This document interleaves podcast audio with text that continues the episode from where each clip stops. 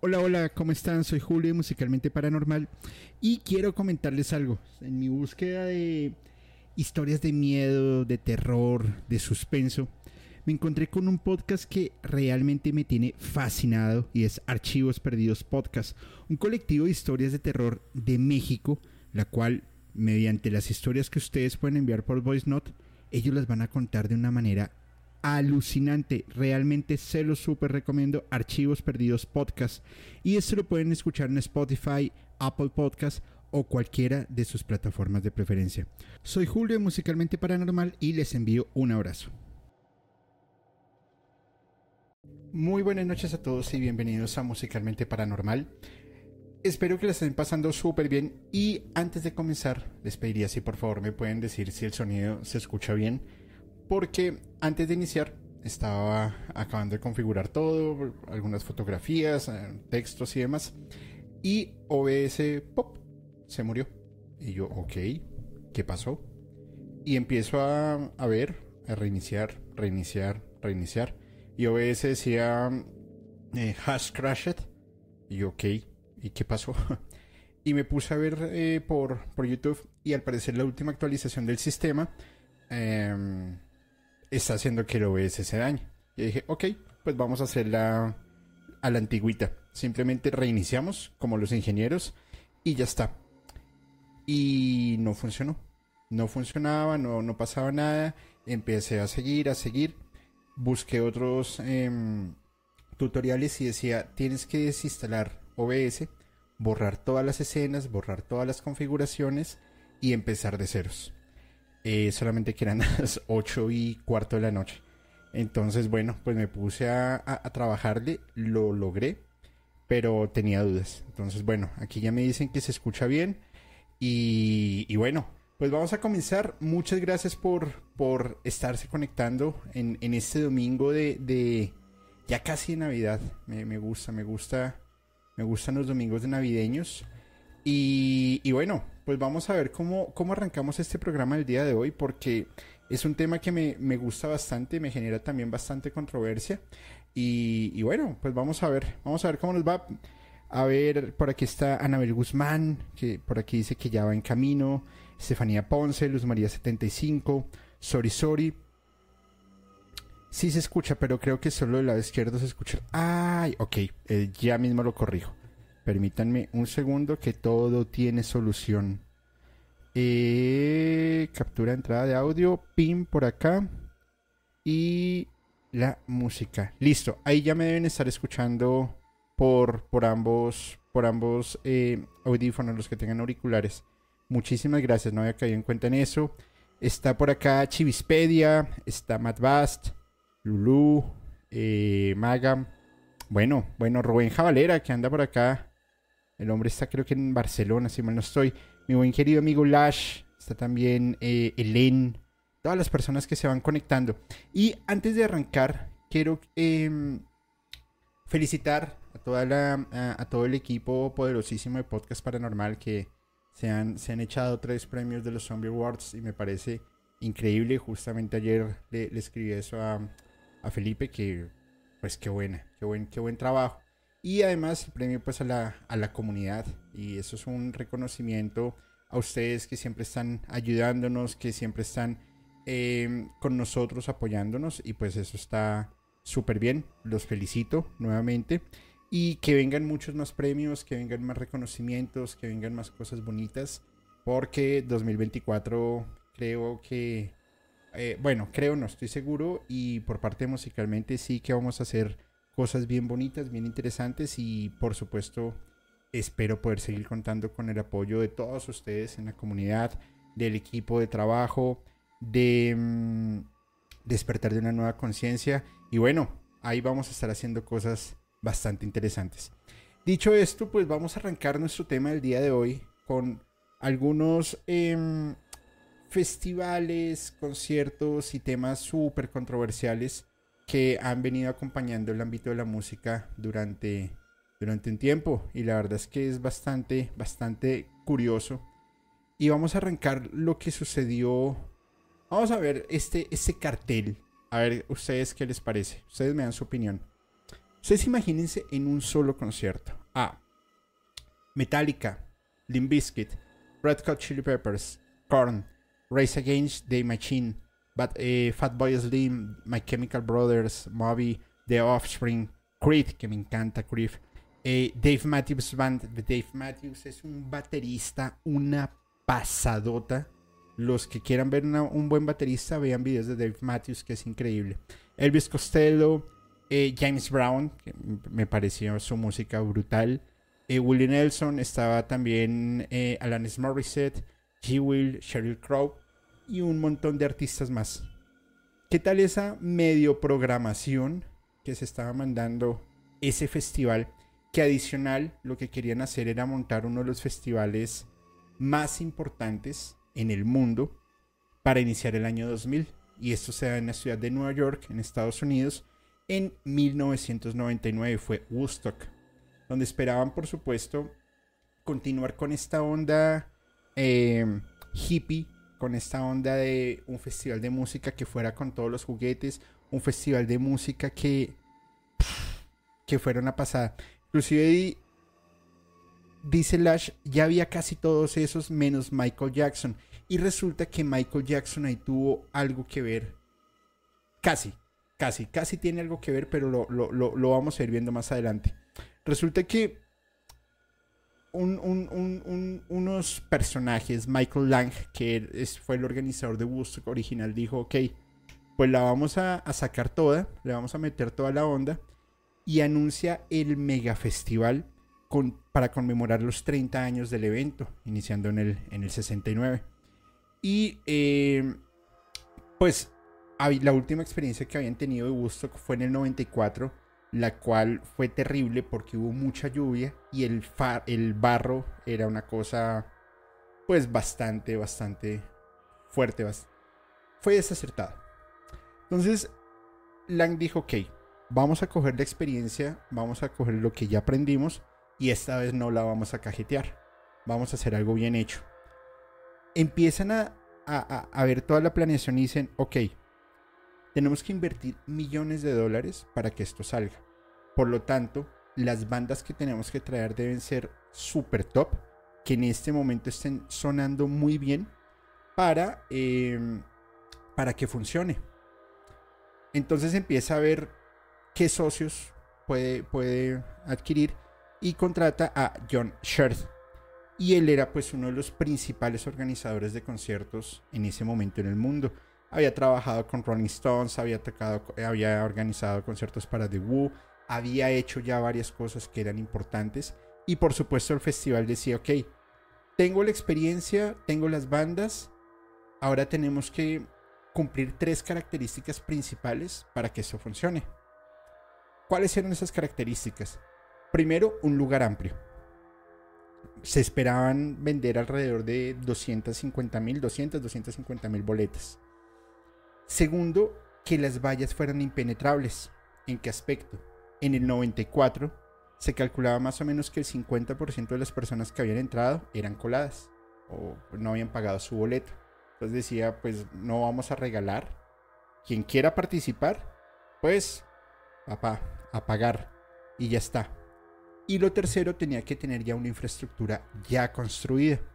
Es decir, no tener que invertir en lugares de oficina, no tener que invertir en, sistemas de acueducto y alcantarillado, no tener que invertir tanto en iluminación, porque al final lo que esto iba a hacer era elevar los costos rápidamente y no iba a llevar a ningún lado a ningún lado el festival, simplemente pues lo que iban a hacer era perder dinero. Entonces, ya con ese aspecto, lo que ellos hacen es rentan un helicóptero y empiezan a viajar por diferentes partes de Estados Unidos hasta que encuentran una eh, base aérea abandonada del ejército. Ya tenía inclusive construido los hangares, pero estaba abandonada. Dice, pues ya la hicimos. Acá fue y rentan el sitio. Logran una venta récord de boletos en tiempo y en número. 250 mil boletos se vendieron y dijeron, carajo, no la hicimos ahora sí. Entonces,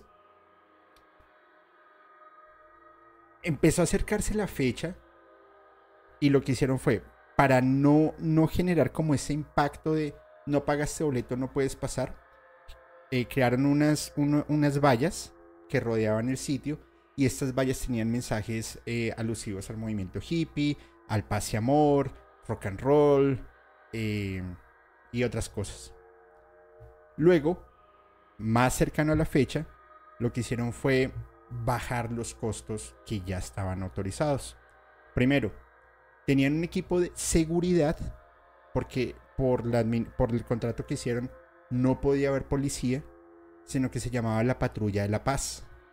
Y esa patrulla de la paz era los que iban a controlar los ingresos. Sin embargo, de X número de personas ya contratadas, lo disminuyeron y los que quedaron contratados adicional les disminuyeron sus honorarios. Luego, el equipo que tenían de, de, aseo, la empresa que habían contratado, a último momento la cambiaron, les tocó hacer la logística nuevamente. Claramente era por disminución de precios, entonces la calidad disminuía. Tercero, y valga la redundancia, tercerizaron el servicio de alimentos y bebidas. Entonces, dos, tres días antes de que el evento empezara, todo empezó a voltearse.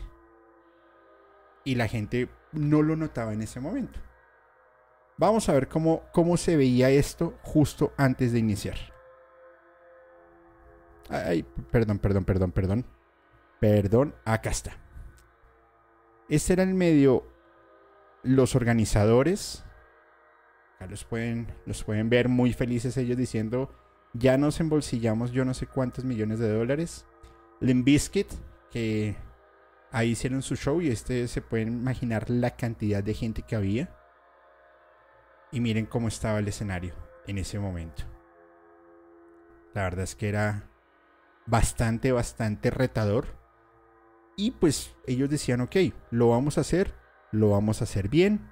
Y a la, a la de Dios Santo Padre que nos bendiga porque esto tiene que arrancar. Llega el 22 de julio de 1999, primer día del festival. Y una de las primeras cosas extrañas que empezaron a ocurrir es que cuando las personas iban a entrar, les quitaban todos los alimentos, todas las bebidas, pero sí les dejaban entrar eh, las drogas. Entonces decían, ok, pero pues debería ser al revés. Resulta que adentro, como tenían tercerizado todo el tema de alimentos y bebidas, el contrato que habían hecho es que solamente podían consumir lo que se vendiera allá y claramente iban a aprovechar el costo oportunidad, pues una botella de agua en ese momento la estaban cobrando en 4 dólares. Más o menos hoy por hoy serían 8 dólares una botella de agua, correspondientes casi a 180 pesos o a 32 mil pesos colombianos. Es una barbaridad, una botella de agua. Ya ustedes se podrían imaginar cuánto costaría un plato de comida o una cerveza o algo. Además que adentro había un festival de cerveza de una importante marca y estaría vendiendo súper costoso. Adicional, pues muchas personas se salían del, del, eh, del, hangar para ya devolverse a sus casas y volver al otro día, pero más de 70 mil personas hicieron campamentos para poder dormir en el, en el, sitio. Entonces el tema de las comidas era una, una cosa, una barbaridad. Luego de ellos, algo que no se pensó, paradójicamente, es, en el 94 ya sabíamos que lo que, lo que falló fue el clima. Bueno, y la logística y demás, pero el clima jugó una mala pasada y eso se volvió una, un lodazal horrible. Aquí fue al contrario. Ese día, esos dos días, perdón, eran tres días, los dos primeros días de festival fueron el clima récord en Estados Unidos la temperatura alcanzaba casi los 42 eh, grados centígrados. Y ustedes imagínense el segundo día que no llegaron 250 mil, sino 400 mil personas. Violaron todos los, los filtros de, de, seguridad, rompieron las vallas y se metieron en total asfalto con botellas de agua a 4 dólares. ¿Cómo sería el, calor? ¿Cómo sería el desespero? el ahogamiento, la deshidratación, mejor dicho, de todo. resulta que habían anunciado que claramente habían baños públicos, que habían em, pues todo el tema con los químicos tratados, que iban a haber duchas, que iba a haber absolutamente todo. Pero las filas, o sea, ustedes imagínense cuántos baños tendrían que haber para aguantar 450 mil personas entrando al baño constantemente. Pues a mí la verdad me parece una locura. Entonces yo les quiero mostrar esta belleza de fotos. A ver ustedes qué opinan. Solamente quiero saber sus opiniones. Ay, perdón, es que como, como se cambió la configuración. Miren estas, miren esto. ¿Ustedes qué piensan de esas fotografías, por favor? Cuéntenme. Los, los leo acá en los comentarios, en el chat, y vamos, vamos mirando a ver qué va, qué va sucediendo. Está escribiendo el tren ligero de acá en Guadalajara en junio. Ok, pues si tú lo dices, pues seguramente así será. A ver, a ver. Dice, dice Sorizari, no ma.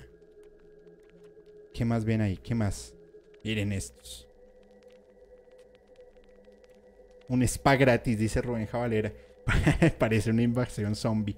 Yo quiero una revolcadita así en el lodo en un concierto masivo. Sería brutal, ¿no? Sobre todo esta foto que están viendo aquí en este momento. Ustedes imagínense a, no sé, 100 mil personas todos revolcándose en el lodo. Eh, eufóricos, con drogas, sexo, rock and roll toda la vaina. ¡Wow! Brutal así. Terca dice, sí quiero. Bueno, Terca, invitadísima a la revolcadita. Resulta que la gente se desesperó y perdió el control absolutamente de todo. Y en ese estado de euforia, encontraron unas cañerías, las rompieron creyendo que era agua y lo que empezó a salir fue básicamente un poquito de, de aquella materia que sale del cuerpo humano cuando la comida se ha procesado y ha tenido su recorrido intestinal y pues ha salido un poquito de, de, de popito, si quieren llamarlo, o, o, o de mierdita. Y las personas pensando que era agua, pues empezaron a revolcar allí y ustedes se podrán imaginar el olor asqueroso eh, que estaría por todo el sitio. Entre orines, vómito, mierda, eh, fluidos, eh, saliva. Ya ustedes podrán imaginarse todo lo que, lo que habría sucedido en el sitio. Pues ahí el control se perdió porque obviamente al, haber roto las cañerías, el servicio de agua se cortó. Y ahí, en fin, ustedes podrán imaginarse. Yo solo espero que se hayan revolcado con la boca cerrada, porque si no, eh, podrán imaginarse, me recuerda una película que se llama Vacaciones en Familia. Se las recomiendo porque tiene una escena muy parecida así. Terminan bañándose en un pozo séptico y eh, la, la, la, experiencia pues no fue, no fue nada, nada, nada, nada. En fin, dicen a comer. Mm. Todo un zafarracho, pero qué bueno la pasaron. Pues yo no sé si la habrán pasado muy bueno, pero... Pero no sé, no sé, no sé. Ahí ustedes podrán imaginarse lo, lo, la, la belleza y lo sucedido en ese momento. Ahora, resulta que después de todo esto lo que, lo que sucedió, eh, pues las personas yo no creo que tuviesen un, un estado de lucidez. Pero bueno, entonces decían, ok, el cemento está entre lo poquito que puede haber de barro y de, y de materia fecal. Y otras personas pues simplemente se revolcaron y siguieron disfrutando el momento. Ok, vale.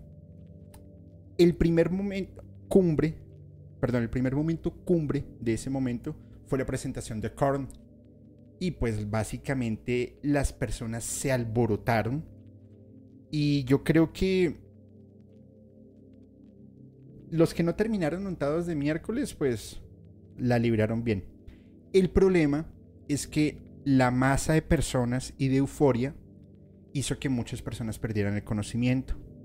Cuando se acaba el primer día, encontraban personas desmayadas, muchas chicas abusaron de ellas, ahí mismo en el, en el, en, donde estaban las personas.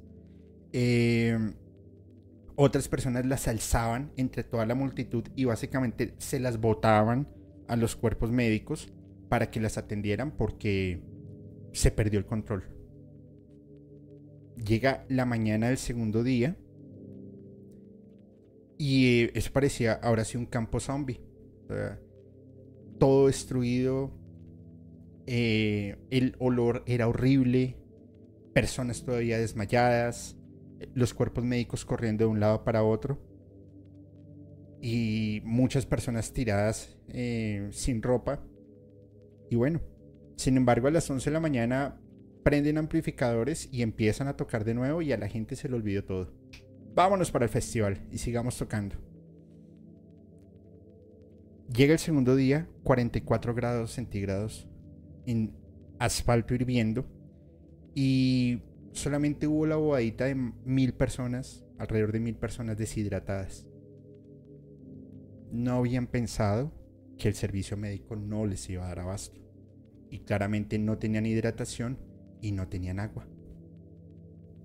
Pues ustedes imagínense.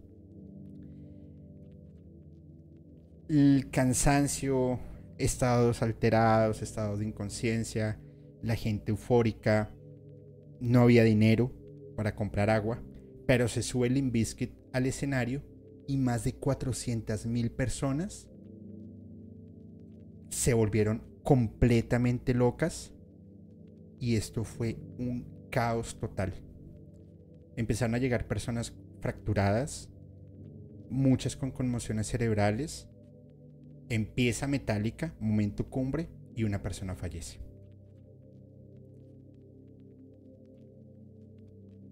¿Qué más podría salir mal? ¿Ustedes qué piensan? ¿Cómo, cómo, cómo lo, ven ¿Cómo lo ven acá? Es que ese es el tema de tanta gente, tantas estrellas y que las personas no tengan un control entre sí. Se perdió el control, dice por acá, dice Carly, para un documental bien gore, puede ser, puede ser, puede ser. Dice, a ver, ¿quién más está por acá? Dice Alexandra, humanos. puede ser, puede ser.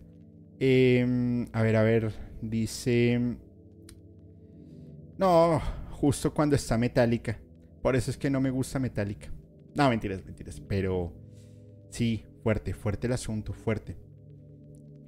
Vamos ahora con el tercer día. Y es donde la organización empezó a hacer correr un rumor entre toda la entre toda la, la multitud. Y es va a haber un artista final que es el que la va a romper. O sea, si te bañaste en mierda, si te vomitaron, te manosearon, te abusaron, te emborrachaste, te drogaste, no importa lo que pase, este artista que vamos a traer es el que la va a romper. Y claro, empieza una especulación en donde decía son los Rolling Stones, otros decían que era Prince, otros los Guns Roses y otros empezaron a rumorar que era Michael Jackson. Y ya ustedes se podrán imaginar el voz a voz y 400 mil personas esperando que salga Michael Jackson o Guns Roses o quien fuese que fuera a salir. Y adicional, Michael Lang tuvo una maravillosa idea. Pero es que el hombre es un genio adelantado para la época y bárbaro.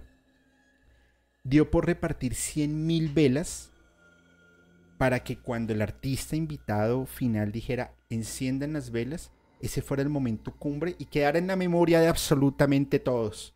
Mejor dicho, ni Jesucristo cuando vuelva lo van a recibir con cien mil velas. Esto iba a ser una pasada. Llega la noche, se reúnen todos, apagan las luces y dicen, con ustedes.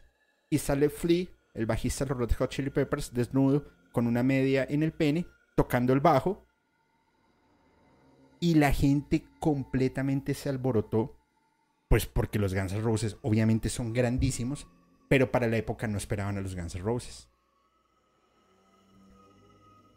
Dice Anthony Kitts, por favor enciendan las velas. Under the Bridge empiecen a tocar porque querían hacer un, gesto de paz contra todo el abuso de armas que se estaba viviendo en Estados Unidos, sobre todo por lo que había pasado en la masacre de Columbine. Y la verdad fue de las peores historias de el rock. Vean estas imágenes, por favor.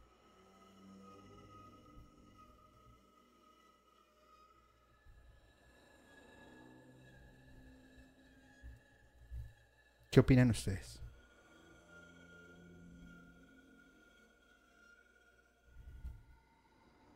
Pues es así de sencillo. El festival ha sido un dolor de cabeza. Ha sido un caos. La gente está cansada, está aburrida. Y al final de la canción, que fue un momento muy conmovedor, empezaron incendios por doquier por todo lado hubo incendios. Se sube Michael Lang, le dice a Anthony Kitts, por favor, vea dónde está toda la multitud y pídeles que se calmen. Miren todo el miércolero que hicieron. Y él dice, no, lo siento mucho, pero es que yo no soy un profeta ni tampoco un idiota y no voy a arriesgar a que me quiten la vida. Pero tengo una idea. y se montan a tocar Fire de Jimi Hendrix, a hacer este cover. Pues ustedes se podrán imaginar miles de miles de personas empiezan a incendiar, a, incendiar todo. Se va, eh, acaban de tocar Fire, tocan un tema final y se van. Y la gente ahora sí pierde el control, empezaron a buchear a todo el mundo porque esperaban un show sorpresa. Y ahí fue donde el infierno empezó a explotar sin pena ni gloria. Las cabinas de sonido que tenían montadas las tumbaron, las incendiaron, incendiaron los trailers, em, todos los puestos de alimentos y bebidas los eh, atracaron, rompieron los cajeros, perdieron miles de dólares. Eh, la violencia fue brutal. Em, el cielo, esa parte de Nueva York, parecía naranja, como una escena apocalíptica, de todo, de todo el incendio que hubo de todas las manifestaciones al punto en que les tocó llegar a llevar a la policía, al ejército y empezar a poner orden a fuego y sangre básicamente.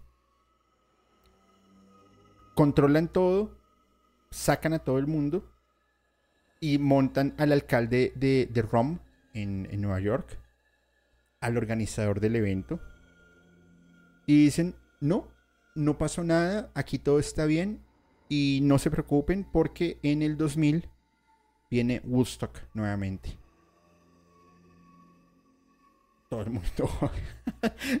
Como que no pasó nada. Mira todo el miércolero que hay. El humo duró en Nueva York más o menos 8 horas. Eh, montañas de basura, sangre, gente tirada, hecha miseria. Eh, les tocó traer bastantes personas para remover toda la, materia fecal del sitio. Y... Pues ustedes ya podrán imaginarse cómo terminó Woodstock 99. Algo bizarro, ¿no les parece? ¿Qué opinan? ¿Qué opinan? ¿Qué opinan ustedes de esto? ¿Se, se montarían a un, a un evento de esto? Woodstock 99 dice por acá. Em, yo quiero saber el saldo total de esa masacre. No, solamente un fallecido y un montón de gente herida y oliendo a mierda. Entonces, bueno. Buenas noches comunidad, saludos desde Chihuahua. Dani Gardea, muchas gracias por tu aporte. Te envío un abrazo y espero que estés de la mejor manera posible. Vamos a ver quién más está por acá para que pasemos a otra historia. Claro que no pasó nada, los organizadores embolsaron una gran cantidad de dinero ¿Qué más da los detalles con las personas?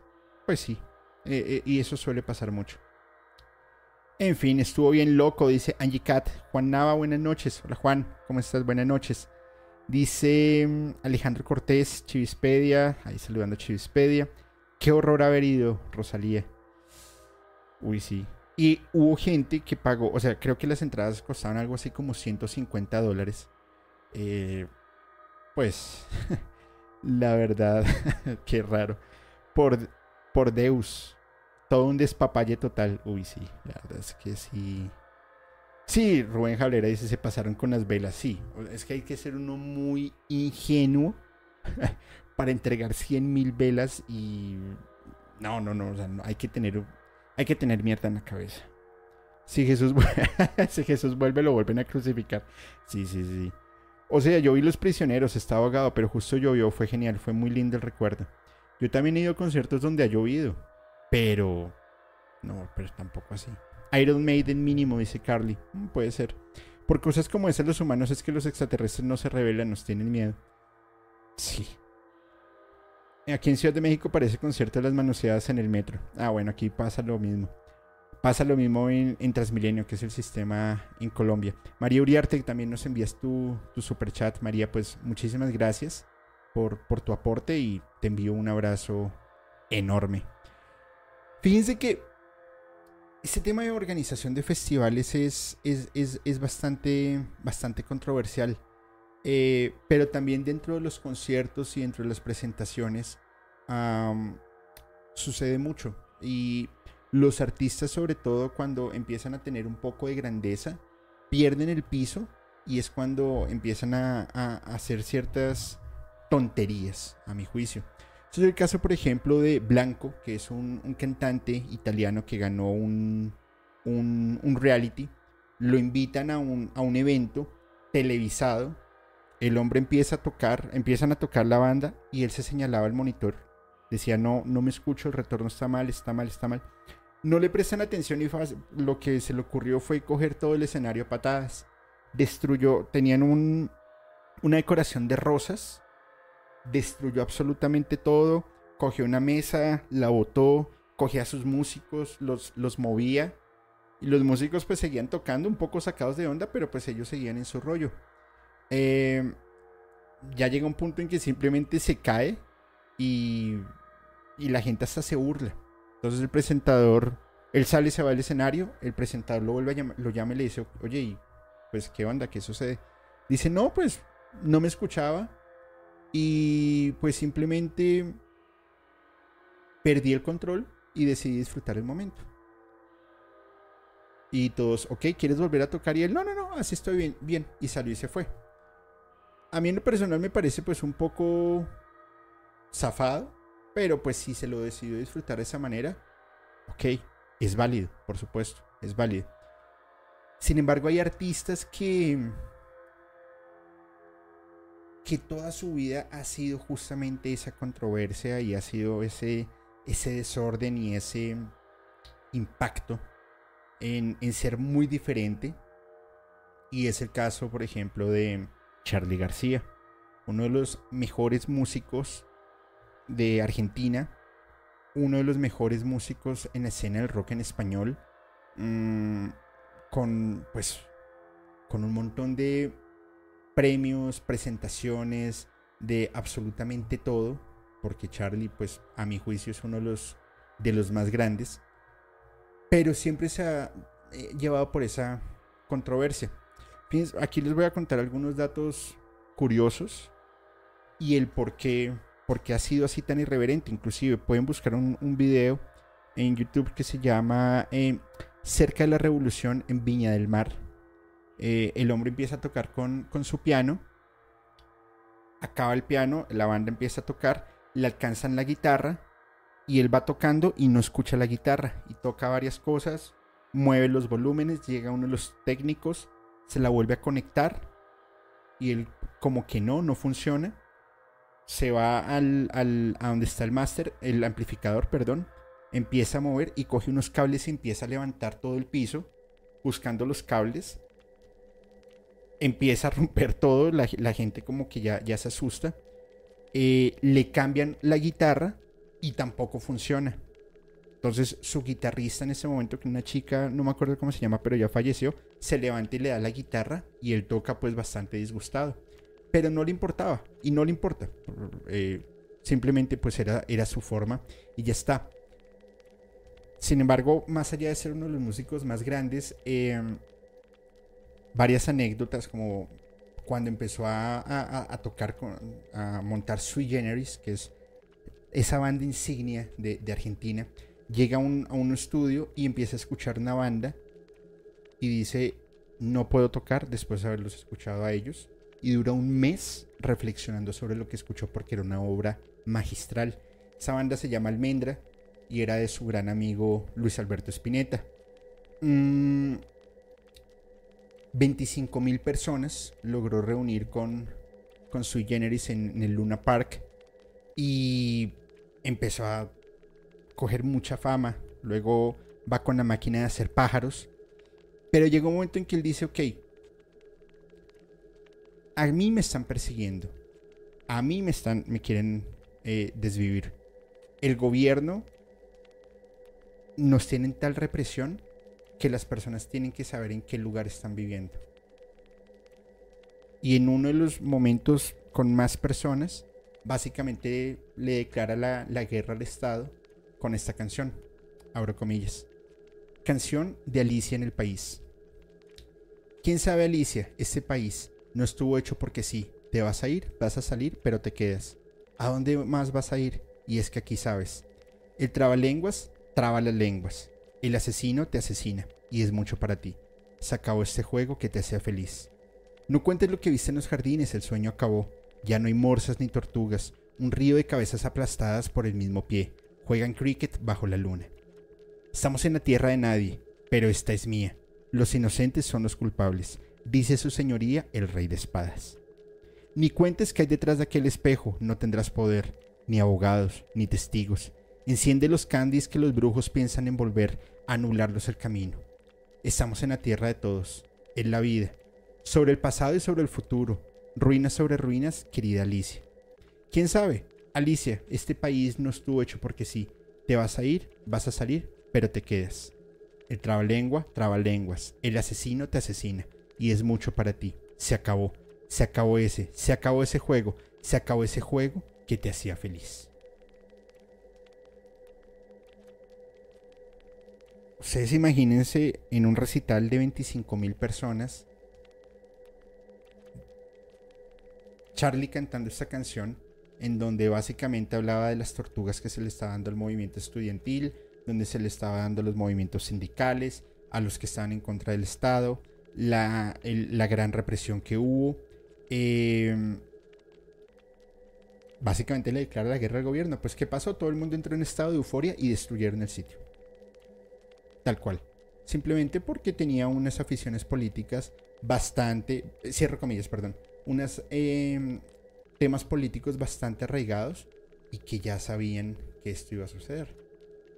Y ahí empieza una persecución contra él.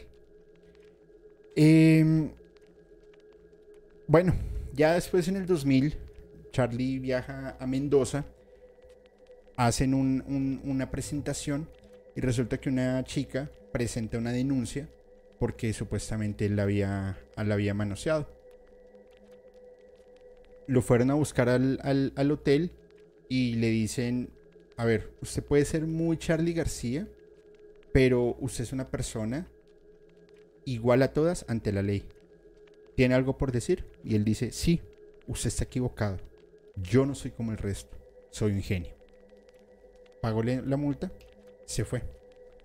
Vuelve al hotel, las habían periodistas, porque en ese momento Charlie García era súper asediado vuelven periodistas y dicen, eh, miren, miren, Charlie García ha entrado al hotel, esperemos a ver qué sucede. Ven que, se asoma una ventana y dicen, ok, ya va a bajar, cuando ven que Charlie García salta del piso 9. ¡Pa! Y estaban transmitiendo en vivo en el noticiero y el periodista decía, Charlie García se acaba de desvivir. Dios mío, ¿qué hacemos? Y salen los periodistas corriendo, entran y el hombre estaba nadando en la piscina como si nada. Dice, yo practicaba estos saltos. ¿Tú crees que yo estoy tan loco? Yo ya había lanzado objetos para saber la distancia y simplemente pues no caer por fuera. Y la verdad es que me estoy dando una, un, chapuzón. Un policía antes había entrado a la habitación, vio que se iba a lanzar y le dijo, no se lance. Y en las declaraciones que él dio dijo, el policía cuando me dijo, no me lance, pues simplemente yo por llevarle la contraria, pues me lancé. El policía abajo y le dice, no ve, que le acabo de dar una orden, no ve que yo soy policía. Y le dice, ¿y yo qué culpa tengo de que usted no haya estudiado? Por eso es policía. Bastante particular el señor, ¿no? ¿Qué opinan hasta ahí? La verdad es que estuvo, es bien loco, ¿no? Es, es bastante particular, bastante, bastante particular Charlie García. A mí me gusta mucho su música, pero yo creo que una fiesta con él debe ser una cosa bárbara. Dice Anabel Guzmán, qué loco. Angie Cat hace, coloca unas caritas chistosas. Eh, no sé, no sé, no sé. Estuvo fuerte. Y ahora Charlie ya está muy viejito y fuera que está muy viejito no habla. Habla muy mal y ya no está caminando. Pero, pero bueno, es el, el, buen Charlie García. Ahora, eh, en julio del 2008 estaba en un hotel en Mendoza y el hombre simplemente empezó en un ataque de ansiedad, se cortó y con la, con la sangre empezó a pintar cosas. Él siempre anda con eh, Sprite para pintar, no le gusta su ropa, entonces empieza a pintarla, pinta las paredes. Inclusive aquí en, el, en, en Bogotá lo censuraron del hotel Tequendama, que es uno de los hoteles principales de la ciudad, porque cuando entraron eh, había decorado las paredes em, con su excremento. Una obra de arte bastante bizarra, pero el arte es arte. Admírenlo como ustedes quieren. Mm, a los 64 años tuvo una operación días antes de su cumpleaños de la cadera. Lo dejaron salir, él dijo, pues voy a armar una fiesta. ¿Cuál es la condición para que vengan a la fiesta? tienen que venir con sillas de ruedas. Ya, bastante raro. 2009 hace un concierto, que ese concierto me encanta, véanlo por YouTube, se llama el primer concierto subacuático, porque fue en el Estadio Vélez y llovió brutalmente, el escenario estaba, parecía una piscina, y el hombre siguió tocando, y tiene uno de los solos y el, de la, sí, de los solos del rock en español más importante con el Indio Solari, que ya falleció, brutal. Mm, otra, otra anécdota bastante particular es que estaba Charlie con, con, Luis Alberto Spinetta, ya, ya en varias ocasiones he hablado con él, y estaban presentando la canción Rezo por Voz, que la habían compuesto ellos dos, y estaban empezando la... Mm, como, como la, e, esa onda de música que realmente iba a catapultar el rock argentino, pues más, porque ellos dos en ese momento pues eran los más genios de genios. Estaban cantando en ese momento em, la canción y hay una parte que dice, eh, abro comillas, y prendí las cortinas y me encendí de amor. Cierro, cierro comillas. Y justo en ese momento uno de los productores se mete y le dice a Charlie, Charlie, urgente te necesitan al teléfono, urgente. Charlie pasa y dice, su casa se está incendiando. ¿Y el cómo? Claro, él había dejado la grabadora, una grabadora prendida para poder, valga la redundancia, grabar lo que estaban en ese momento tocando.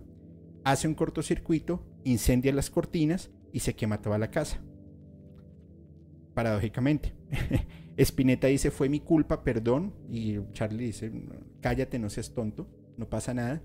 Se van para el apartamento, para la casa de Charlie, perdón encuentran la casa inundada, el, humo, el olor. Y Charlie tiene una particularidad, es que él no tiene dinero en el banco. Todo su dinero lo, maneja en efectivo. Va a revisar dónde estaba el dinero y se le habían perdido 20 mil dólares. Pues este loco entra en un estado de euforia y simplemente le dice a todos los bomberos, eran 20 bomberos creo, se desnuden, quedan solamente en calzoncillos y en y en casco y voy a revisar a todos a ver si aparecen o no los 20 mil dólares. Al final no aparecieron, pero eh, dice, me divertí porque los vi a todos desnudos. pues bastante curioso.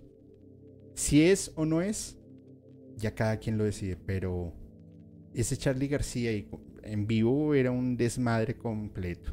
Sori lo tenía bajo. Sí, literalmente él tenía el dinero en el colchón. Siempre lo dijo. Y él le decían, oye, pero ¿por qué no vas al... al... ¿Al qué? Al... ¿Por qué no vas al... ¿Cómo se llama? Eh, al banco. Pues, ¿por qué no? ya está.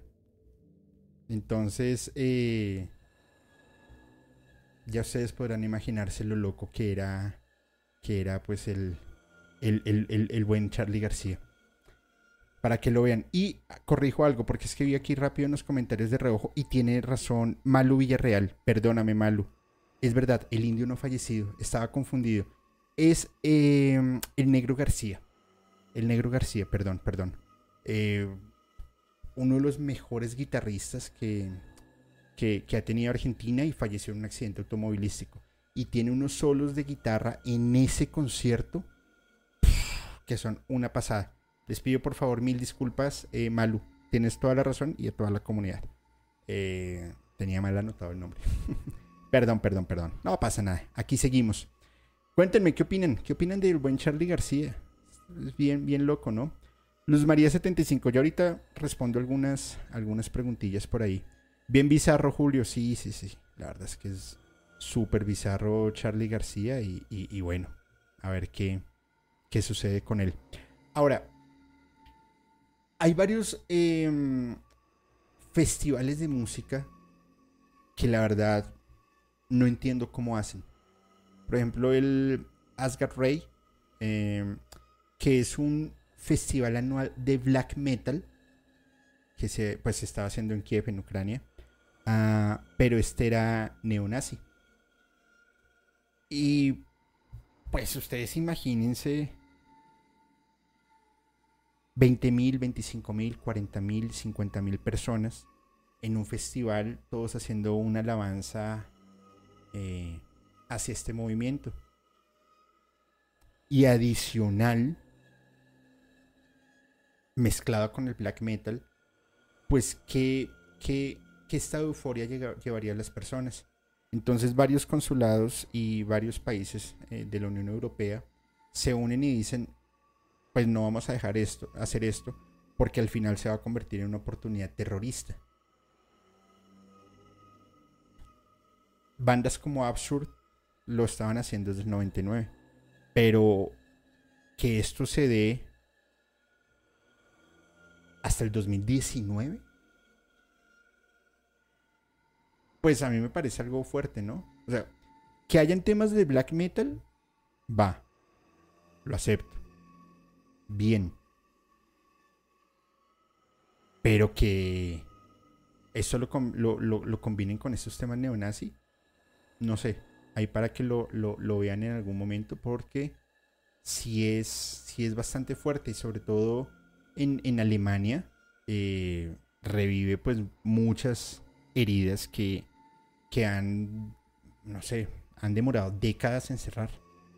Entonces, pues no sé hasta qué punto. Y, aquí es donde se entra en, un, en una controversia y es mm, libertad de expresión, por un lado. Terrorismo y alabanza por movimientos que causaron mucho daño, está en el otro lado. Ustedes deciden. ¿Deberían dejarse hacer estos o no estos festivales? No lo sé, es, es, bastante raro y bastante fuerte. Pero bueno, no importa. Vamos a ver, dice por acá, nada que ver. Oigan, por favor, no se les olvide dejar su like en el, en el capítulo, compartirlo, em, porque esto nos va a permitir que las personas sigan, sigan eh, perdón, que la comunidad siga creciendo. Cuando terminemos la emisión, eh, les pido por favor dejar un comentario con el hashtag musicalmente paranormal, porque así también em, el algoritmo nos va recomendando. Eh, este es un capítulo corto, eh, ya es diciembre y hay, hay que pasar en familia y descansar también un poco, pero es un capítulo que me gusta hacer en ese formato también, porque recuerdo cuando estaba iniciando que a veces es muy difícil pararse, o bueno, en mi caso sentarse frente a una cámara y básicamente hablar solo eh, porque no hay alguien que te lleve una contraparte en el momento. Pero me encanta hacerlo y siento un poco más de cercanía con, con la comunidad. Ya ahorita igual, por favor, preparen sus preguntas voy, de música. Las voy a estar respondiendo, voy a responder un par de preguntas y terminamos la emisión con este caso que que menos mal no caí, porque yo iba a comprar las boletas para, para, ese festival. Esto fue en el 2022, marzo del 2022. Además, porque... Perdón, además, porque era mi cumpleaños. Y yo dije miércoles, esto va a estar buenísimo. Les voy a leer primero la programación por día. Y ustedes me van a dejar en el, en el chat, me van a dejar por qué artista o artistas ustedes hubiesen ido a este festival. ¿Va?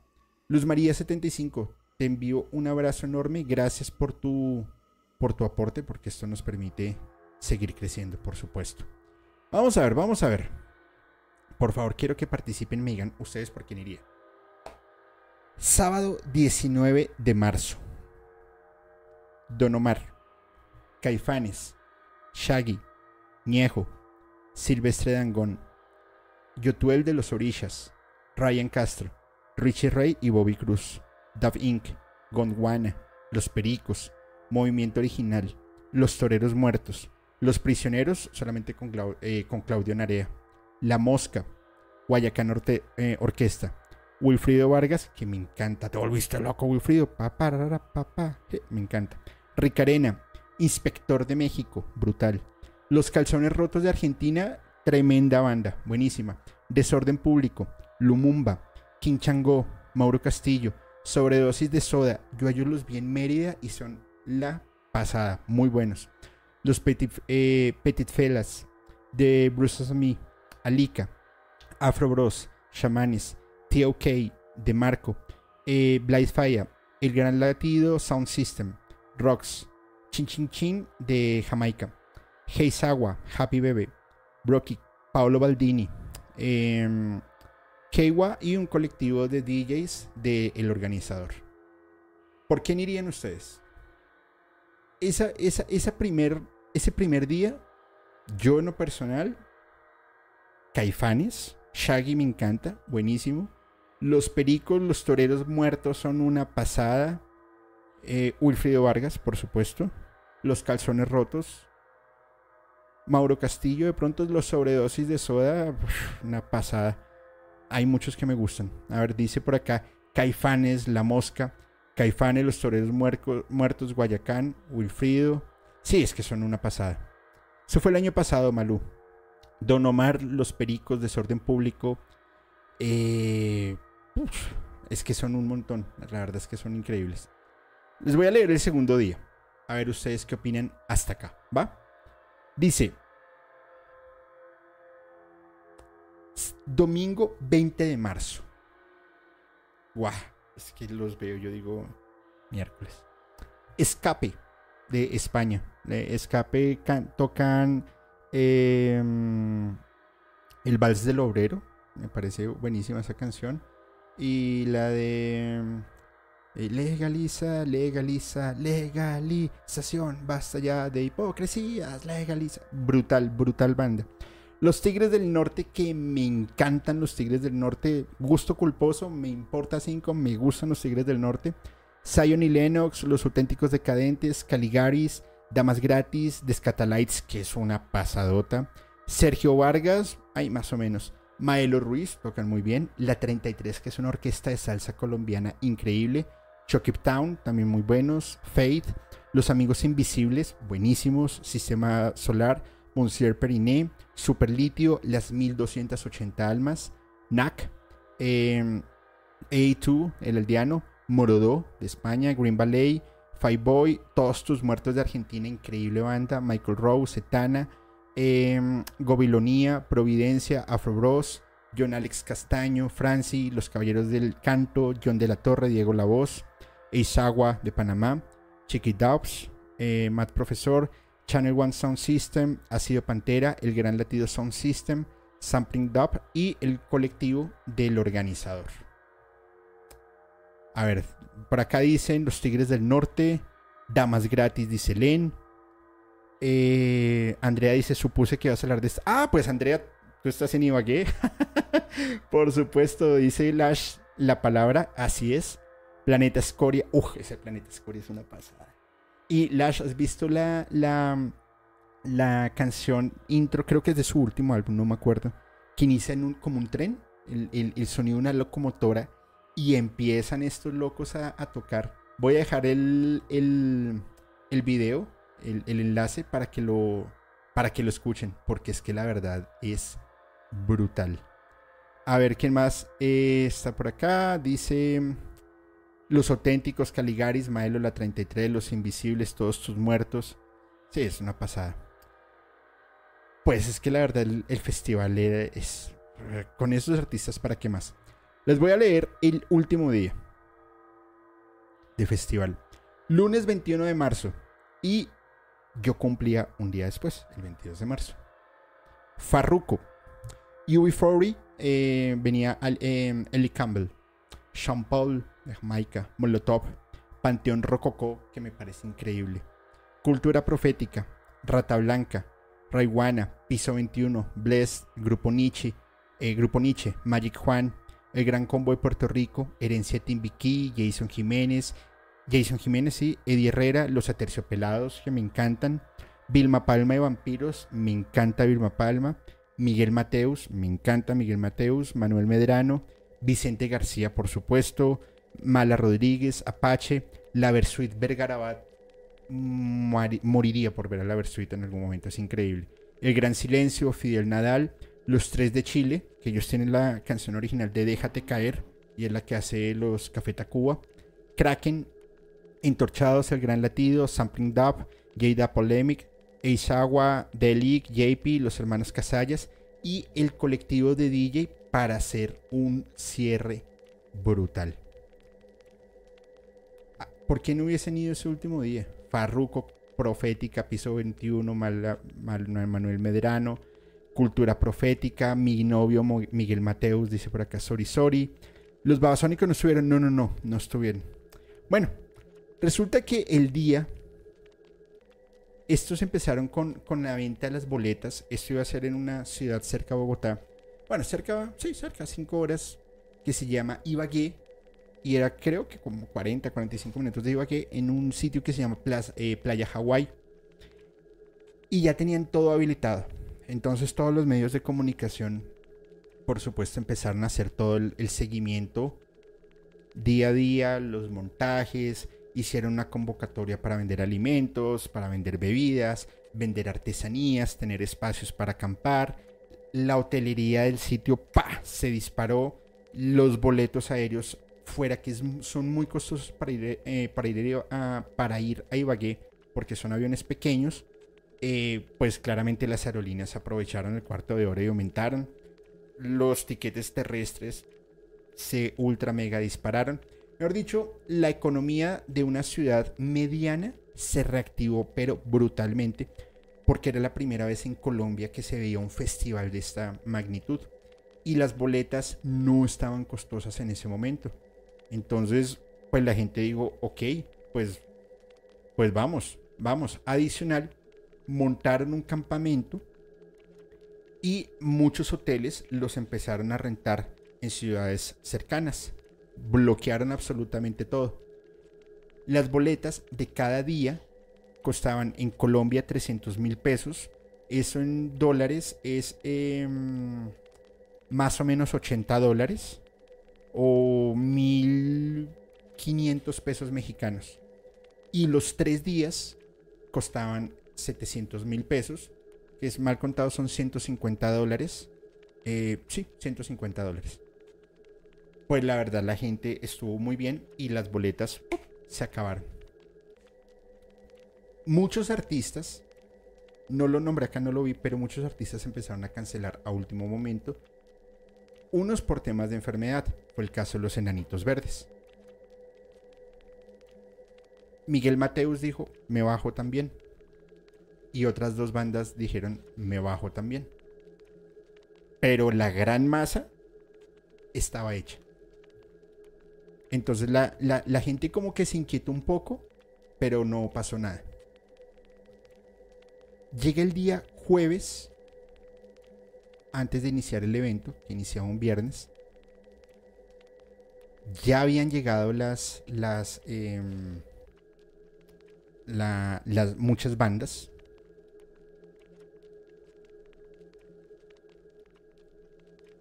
Y la organizadora saca un comunicado de prensa. Y ese comunicado de prensa, para resumirlo muy ligeramente, es el evento queda cancelado. Todo el mundo, ¿cómo? Sí, el evento está cancelado. Inclusive,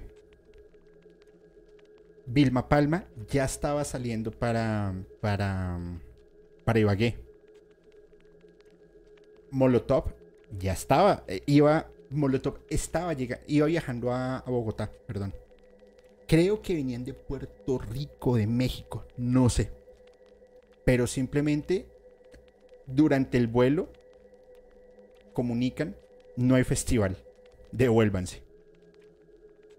Entrevistan a, Mario el Pájaro Gómez, el vocalista de, de, de Vilma Palma. ¿Qué pasó? No sabemos. Simplemente lo cancelaron. La gente ya había llegado al festival, ya estaban haciendo fila para entrar al festival. Hubo personas que vendieron sus departamentos para comprar comida para vender para poder reunir todo el dinero. Ok, ¿y dónde están los organizadores? Hmm, se perdieron. No, pero a ver, esperen un momento, un momento. Ustedes me acaban de decir que básicamente nos metieron los dedos entre el, ya saben entre dónde, y nos robaron. Sí, sí, los robaron a todos. Y, perdón que me, me, me, me, da risa, no es cuestión de burla, es cuestión de impotencia. Porque se los digo, yo iba a ir a ese festival y me, me, parte, el, me parte la madre que ese tipo de cosas sucedan. La gente empezó, ok, pues por favor, devuélvanos el dinero. Eh, no, es que el organizador no aparece. El organizador se llama Casa Babilón y tienen una casa, literalmente una casa, eh, en una localidad aquí en Bogotá que se llama Chapinero y es un bar adicional, un bar de reggae, buenísimo. Pues todo el mundo se fue para allá, prensa, personas que habían comprado sus boletas, personas que habían invertido su dinero para poder ir, para poder participar en el festival vendiendo cosas y el bar estaba totalmente clausurado, estaba cerrado. O sea, básicamente de un momento a otro, ¡pum!, se desaparecieron. Pues, ¿qué pasó? Rompieron el lugar, lo saquearon, lo destruyeron completamente. Pero al final no pasaba nada. Entonces las personas dijeron, ok, los organizadores aparecieron y mandaron un comunicado de prensa. Casualmente en Panamá. Les vamos a devolver el dinero, no se preocupen, tienen que enviarnos su caso por correo electrónico y vamos a empezar a devolver el dinero. Obviamente no iban a devolver nada. Y empiezan justamente a, mm, a indagar la DIAN, que es el Departamento de mm, Impuestos y Aduanas Nacionales, hace una, una em, ¿cómo se llama esto? Una auditoría y encuentran claramente que había un tema de impuestos y que estaban en la bancarrota. No tenían dinero para que el festival funcionara. Estafaron a músicos, estafaron a logística, estafaron a los vendedores, estafaron al, al, que rentó el sitio, estafaron absolutamente a todo el mundo. Básicamente el modus operandi ellos decían, miren, yo tengo, voy a decir cualquier tontería. Producir el evento me cuesta 10 millones de dólares yo tengo 500 mil dólares. Esos 500 mil dólares los voy a empezar a dividir en partes pequeñas y a cada uno le voy a dar una partecita. Empiezo a recaudarlo de las boletas y cuando ya tengo todo, me pierdo. A hoy, casi dos años, no han devuelto el dinero de una sola boleta. Las personas que se quedaron con, con la comida, sobre todo los que iban a vender en, en Ibagué, hay un plato muy típico que se llama lechona, que es eh, puerco o cerdo, y es delicioso. Em, pues las personas simplemente no sabían qué hacer. Entonces, medios de comunicación, la alcaldía, ONGs, influenciadores, todos empezaron a decirle a las personas, oiga, por favor, eh, vengan y nos compran esto porque vamos a perder todo. Hubo un caso de una señora que salió llorando diciendo, vendí mi departamento para comprar yo no sé cuántos cojines de lechona y ahora no sé qué hacer. Afortunadamente pudieron vender todo, no a las expectativas y ellos pudieron medio recuperar, porque al final estos son alimentos y son alimentos perecederos y ya está. Pero los artesanos, los que vendían gaseosas, sodas, aguas, cervezas y eso, perdieron todo. Y ha sido una de las estafas más grandes que se ha dado en los festivales. Inclusive muchas personas todavía temen para, para comprar boletas de, de, festivales así, porque es una, es una locura.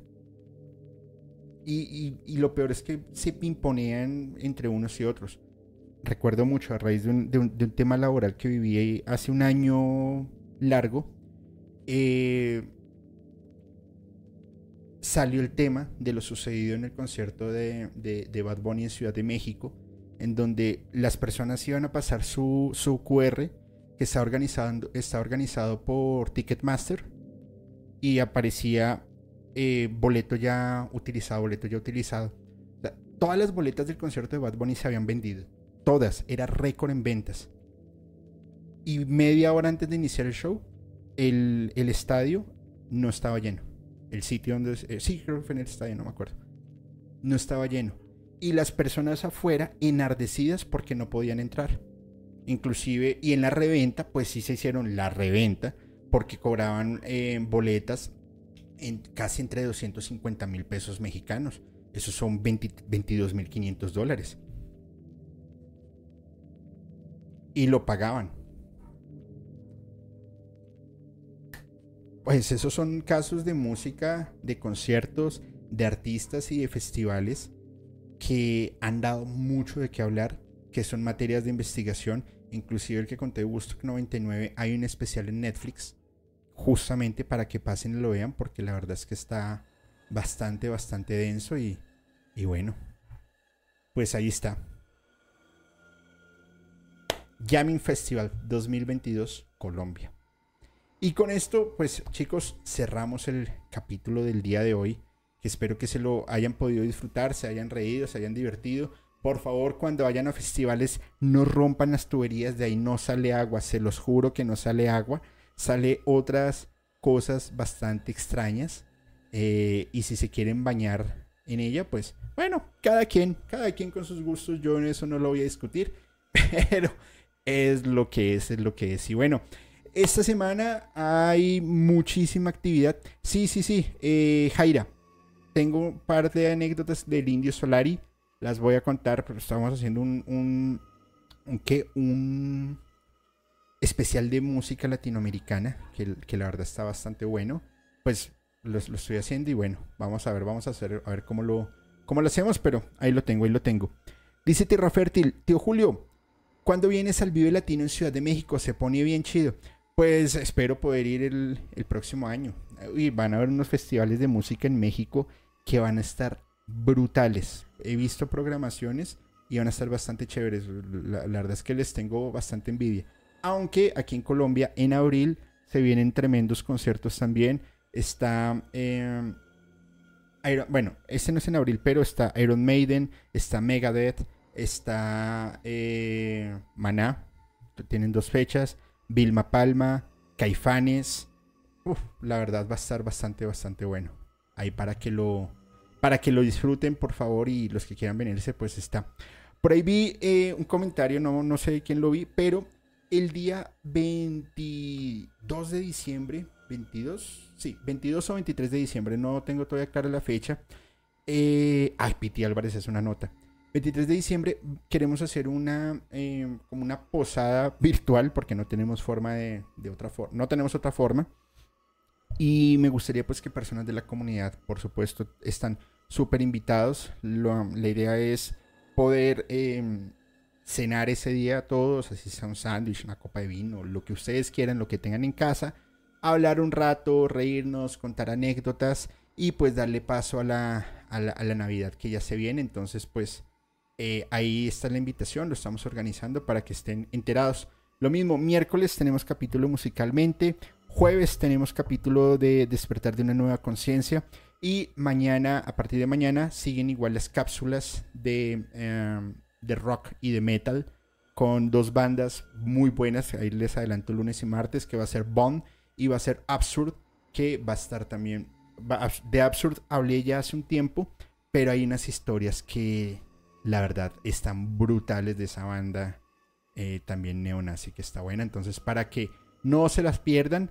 Y por ahí vamos a estar haciendo varias, varias cositas. También por el Instagram de Musicalmente estamos enviando la información sobre las consultas de despertar para que estén muy pendientes y los que estén interesados, pues más que bienvenidos. ¿Listo? Si tienen alguna pregunta, alguna duda, es el momento de hacerlas, por favor. Dice, eh, a ver, cada quien sus, sus filias. Uy, guácala. Yo sí quisiera, pero mi pobreza me lo impide. Tarde pero listo para empaparme el maestro Julio. Saludos desde Richmond, California. Muchas gracias, Salvador. Te envío un abrazo enorme. Por supuesto, también eh, agradezco a todo el equipo de moderadoras y moderadores que todo el tiempo están acá ah, haciendo, ayudándonos. En serio, gracias, gracias, gracias y mil gracias porque siempre están ahí. Dice Elizabeth de Alba, hola Julio. Hola. Dice Paranoid Metal Radio, mi hermosa Cel, buenas noches. Uy, mi hermosa Cel. Bueno, ya, no más bullying.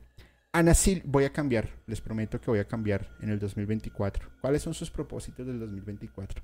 El mío es volverme, volverme serio y no hacer bullying. Lo voy a cumplir.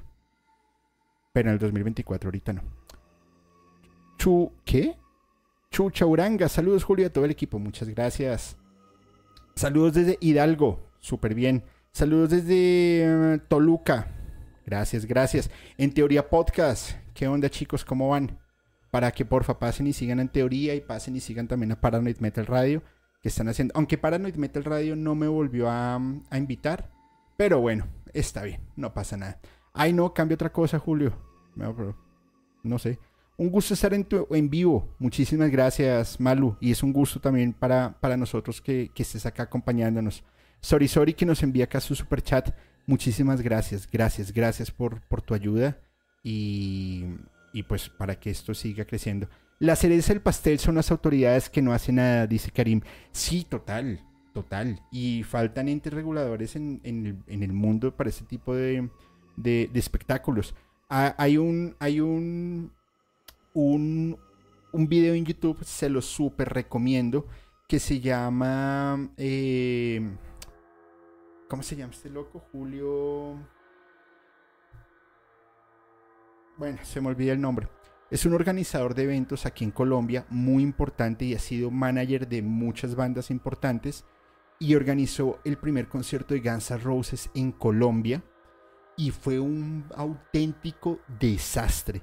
O sea, fue tan bizarro que una eh, le pagaron, es que son bien hipócritas, una eh, eh, sociedad o asociación religiosa le pagó un grupo de brujas para que rodearan el estadio del Campín, donde se iban a presentar, y empezaron a hacer rezos para que no se presentara Guns N' Roses.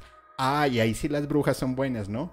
Qué desgracia. Ese evento pasó de todo. Julio Correal llovió, Guns N' Roses se escapó. Eh, mejor dicho, como para resumirles el cuento, cuando se escapa Guns N' Roses del concierto, Julio Correal conocía al, que era en ese momento el director de Em, no sé cómo se llama la asociación que controla todo el tema de, drogas aquí en Colombia, y les dice confisquen ese avión porque ese avión está repleto de, cocaína.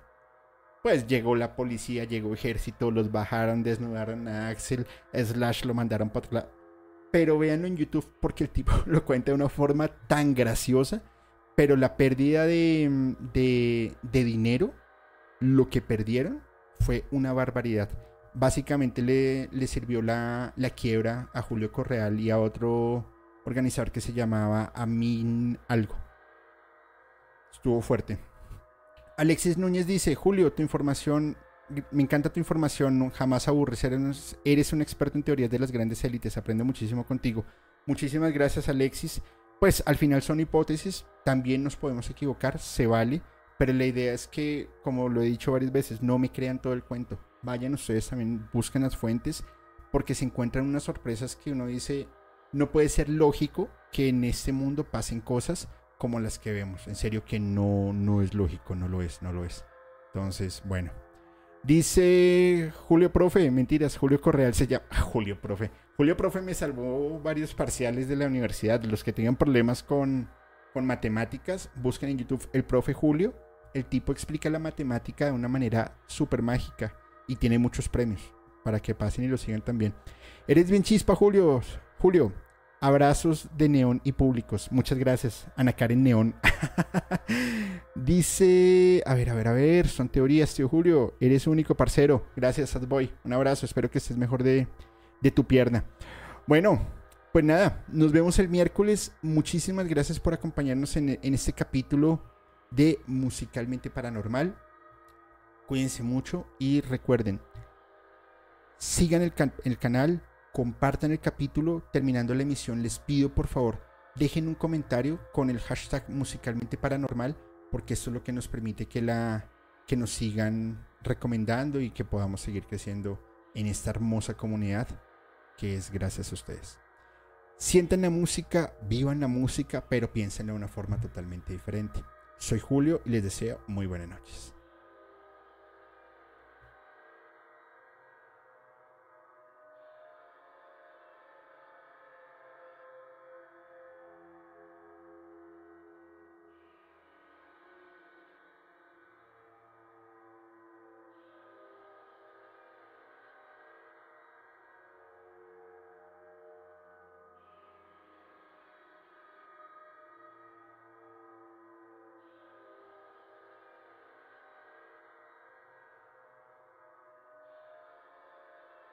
Hola, hola, ¿cómo están? Soy Julio Musicalmente Paranormal y quiero comentarles algo. En mi búsqueda de historias de miedo, de terror, de suspenso, me encontré con un podcast que realmente me tiene fascinado y es Archivos Perdidos Podcast, un colectivo de historias de terror de México, la cual, mediante las historias que ustedes pueden enviar por Voice Note, ellos las van a contar de una manera alucinante. Realmente se lo súper recomiendo. Archivos Perdidos Podcast.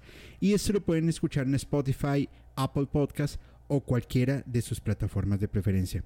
Soy Julio Musicalmente Paranormal y les envío un abrazo.